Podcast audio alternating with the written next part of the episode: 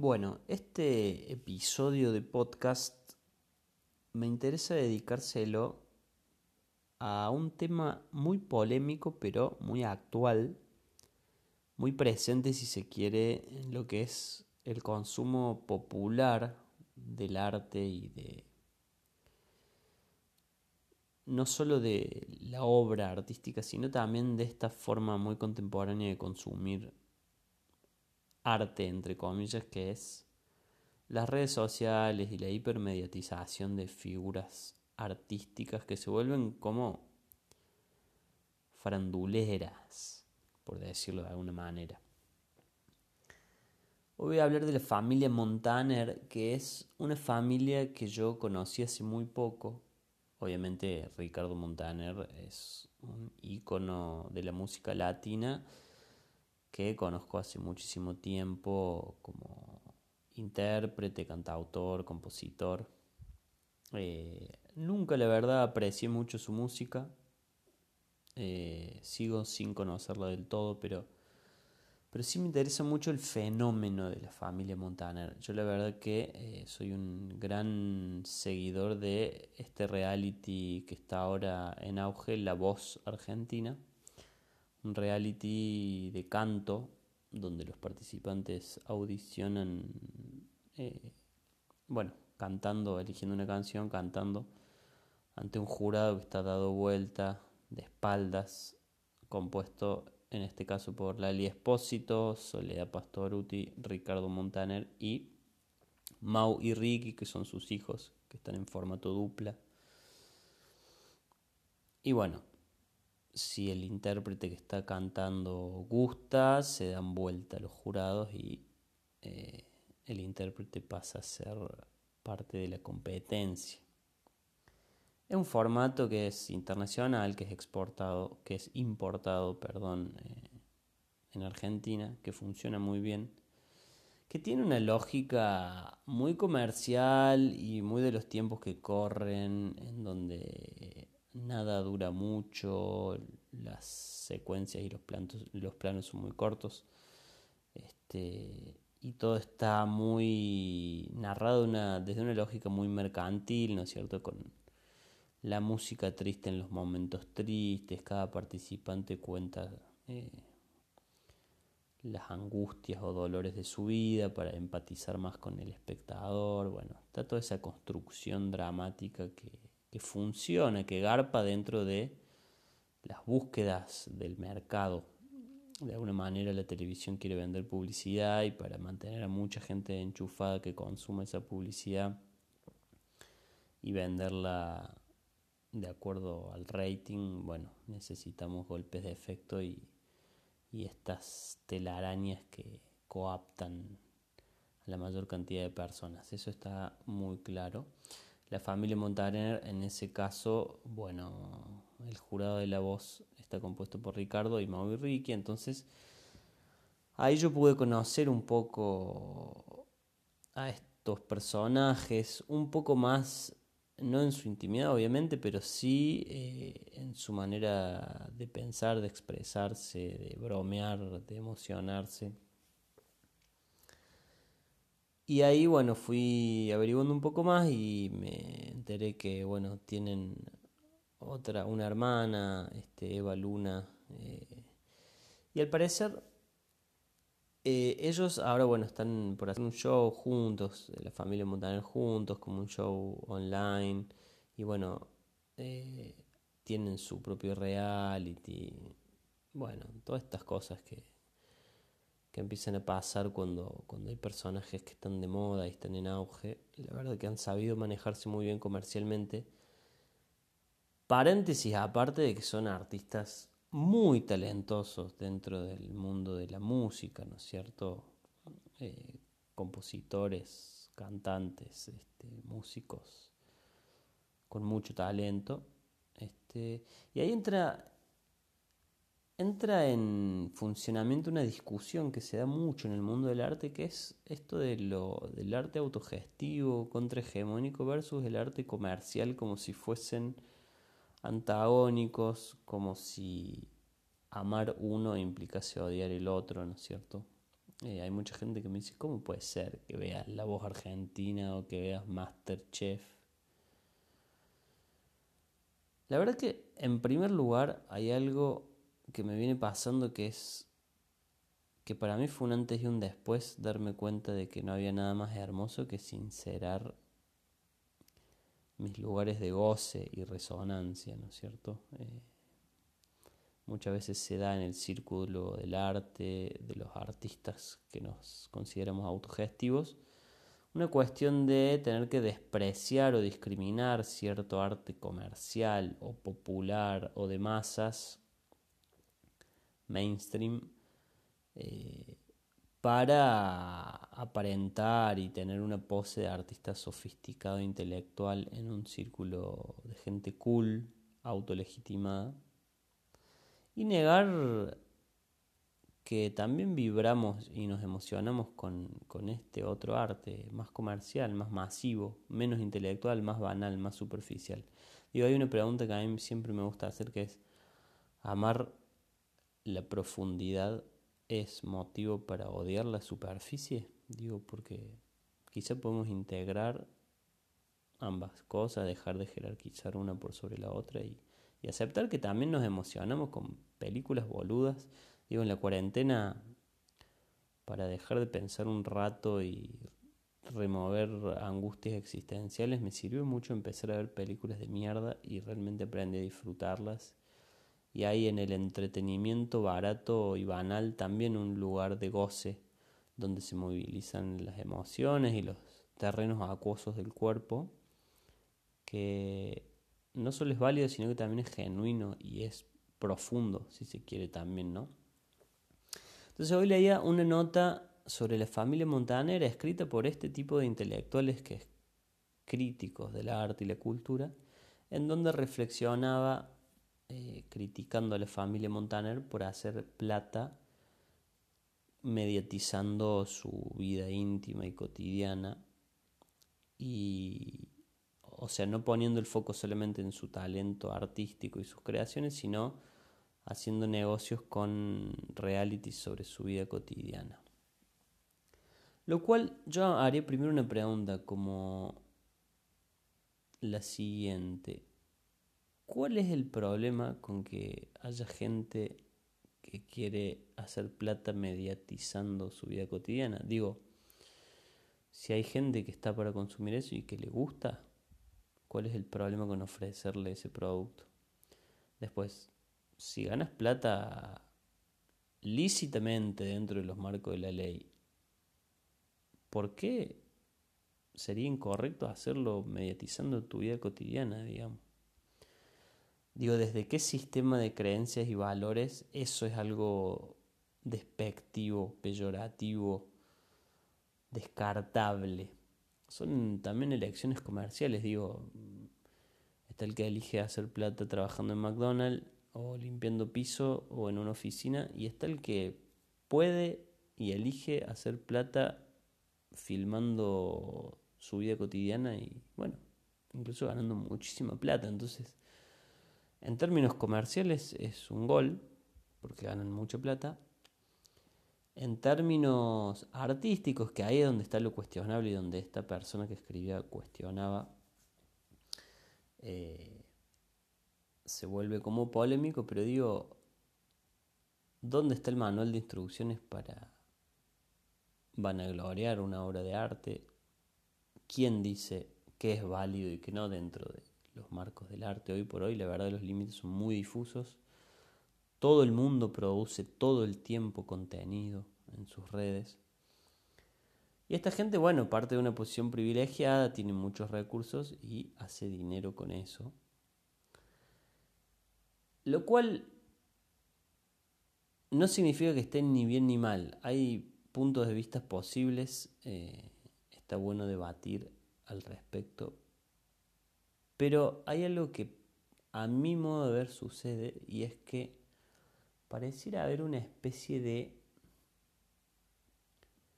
No, no diría envidia, porque no lo sé. No podemos generalizar que todo el mundo que rechaza esos formatos de realities por considerarlos banales, envidia a esa gente. No lo creo, la verdad. Quizá algunos sí.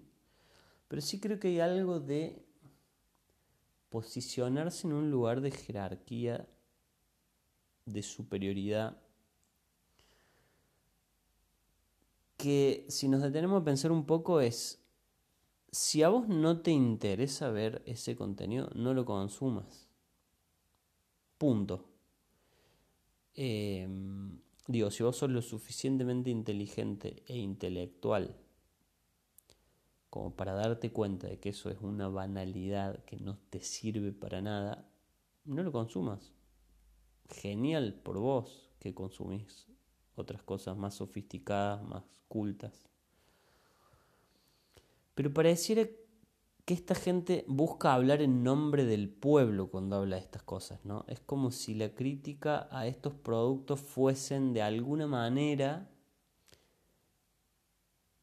decir que este tipo de productos comerciales atentaran contra el pueblo porque, porque al parecer hay un montón de gente ignorante eh, o pobre o sin recursos o lo que sea que no tiene la capacidad de pensar por sí misma.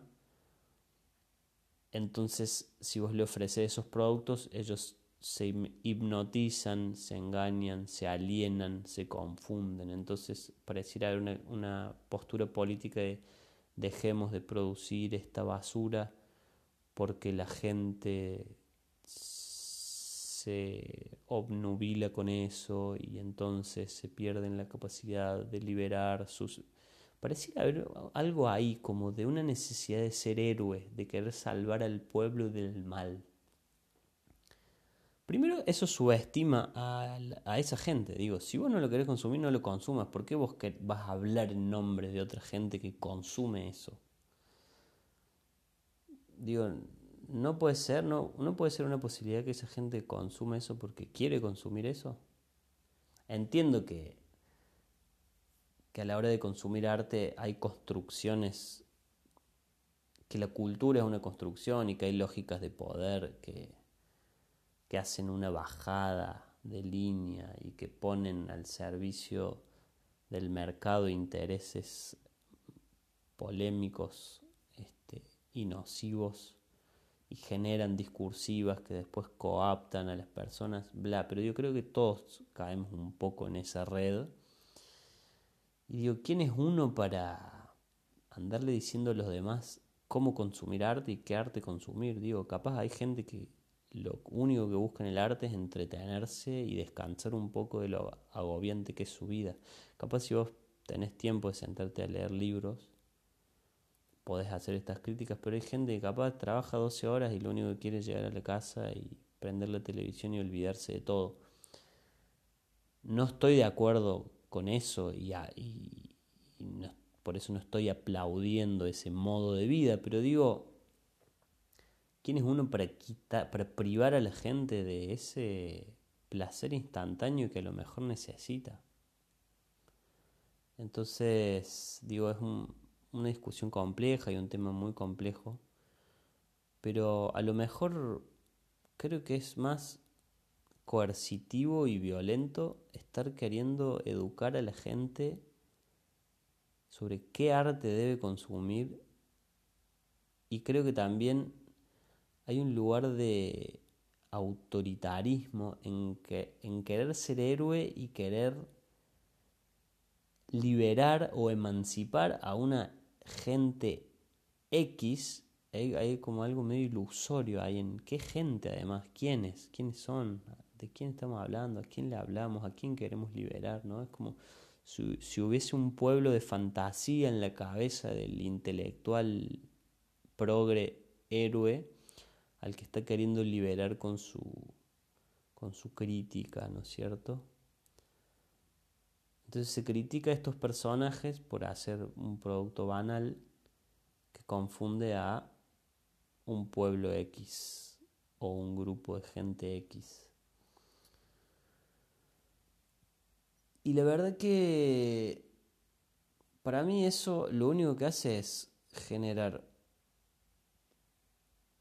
una especie de manual de instrucciones de lo políticamente correcto, de qué está bien consumir, por qué está bien consumir eso, como si la sociedad tuviese que tener un consenso homogéneo sobre la dirección y el rumbo que debe tomar la nación o la sociedad, en base a un ideal que es del crítico en sí, un ideal subjetivo de ese crítico, de ese intelectual que está esbozando esa crítica, digamos. Se está parando en sus propias ideas para hablar en nombre de todos, digamos. Y ahí yo creo que yo no tampoco anularía esos discursos porque muchas de esas cosas las comparto y esas lecturas profundas las comparto y veo la hipnosis del mercado y del poder hegemónico y cómo operan y manipulan y veo esos programas y me doy cuenta cómo mueven los hilos y cómo generan golpes de efecto y cómo mantienen atrapados al espectador con recursos baratos y primarios. Pero tampoco hay que totalizar porque no es solamente eso. Digo, si fuera solamente basura, si fuera solamente manipulación, no gustaría. No es tan estúpida la gente. Tiene, que haber algo que genuinamente atraiga y atrape y guste. Y después, también esto otro, ¿no? Pero eh, tiene que haber un componente de verdad que conecte, que llame, que atraiga y que sea genuino para que alguien se siente horas a ver algo.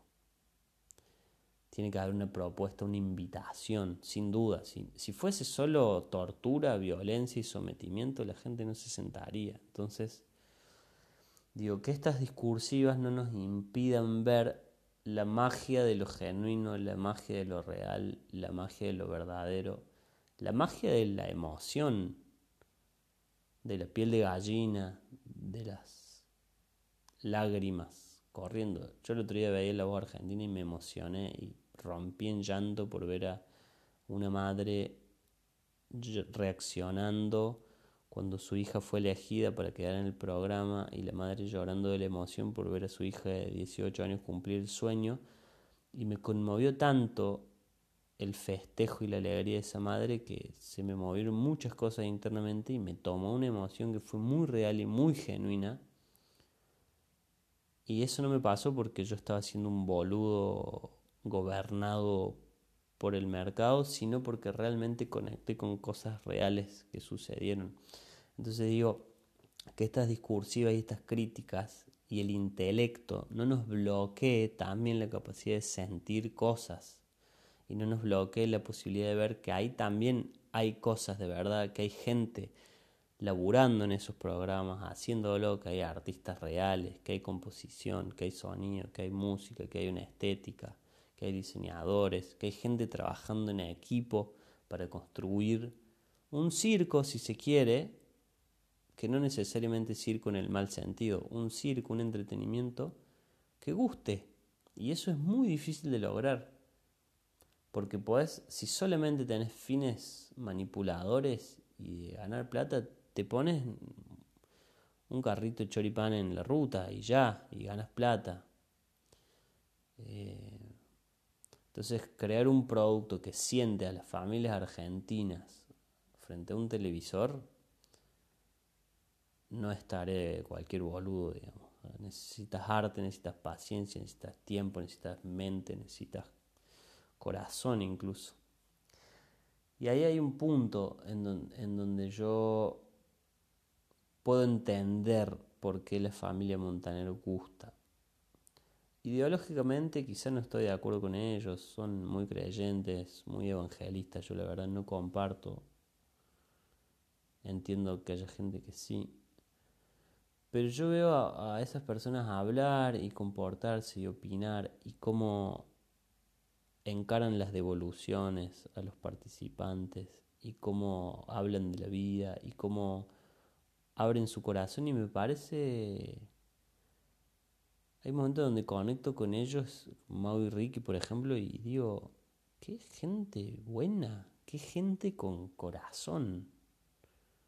Serán ricos, serán millonarios, serán hijos de, se vestirán a la moda y lo que vos quieras, pero qué gente con corazón, qué gente que está bien predispuesta, que es amable, que es amorosa, que siente, que labura en el arte. Después los ves cantar, los ves hacer su música, te puede gustar o no, pero no puedes negar que son artistas muy sensibles muy talentosos, por algo están ahí. Eh, lo mismo con Lali Espósito, Soledad Pastoruti, artistas de primer nivel, con un talento, un corazón, una experiencia. Eh, entonces digo, tampoco casarse con eso y fanatizarse y hacerse un tatuaje, pero tampoco descartar por puro juicio y prejuicio intelectualoide de me paro acá porque soy cheto y leo Foucault y descarto esto que es para en el fondo, ¿no? En el fondo es como un poquito para negros, ¿no? Como para ignorantes, para para clases para la clase trabajadora de la cual yo, yo la miro desde arriba, ¿no? Hay, hay algo de eso, me parece, en ese discurso. No, no sé, no quiero generalizar, pero digo que pensar el arte con profundidad y consumir arte profundo, serio y existencial no nos impide también disfrutar de otros formatos artísticos que también son muy válidos y que también tienen corazón y tienen creatividad. Entonces digo, en este caso la familia Montaner, no hace falta seguirla, no hace falta comprarla, no hace falta quererla. Pero creo que para hablar de la familia Montaner hay que saber de qué estás hablando, hay que conocer, hay que ver qué hacen, hay que poder empaparse de la propuesta que hace a la hora de hablar. Si no, no hables. Si no te interesa, puede no interesarte. Pero si te va a poner a hablar, me parece que como con todo, ¿no? Si te va a poner a hablar mal de alguien o bien de alguien o de alguien, bueno, conocer, ver qué hacen, qué le pasa, por qué hacen lo que hacen, qué los mueve, cómo es su historia, cómo llegaron, qué generan, qué le pasa a la gente con ellos. Digo, es súper complejo, hay un montón de cosas en el medio. Pero bueno, obviamente es más fácil estar sentado en una silla menospreciando y censurando y deslegitimando el, trabajo de otros, ¿no? Con esto no estoy avalando el sistema hegemónico ni el pensamiento neoliberal, simplemente estoy diciendo seamos un poco más justos, tengamos un poco más de escucha, nos corramos un poco del lugar que nos queda cómodo y eh, aprendamos a apreciar otro tipo de, expresiones humanas en definitiva, ¿no? Que, que están súper presentes en este, en este arte más industrial. Y después, bueno, obviamente tomemos nuestras propias decisiones y nuestros propios caminos y nuestras propias búsquedas. Pero me parece que hay algo que en el integrar estas corrientes entre sí y dejar de confrontar como si fuesen bandos Boca River, hay algo ahí que enriquece, que nutre. Eh, me parece que hay algo que va por ahí. Nada, eso.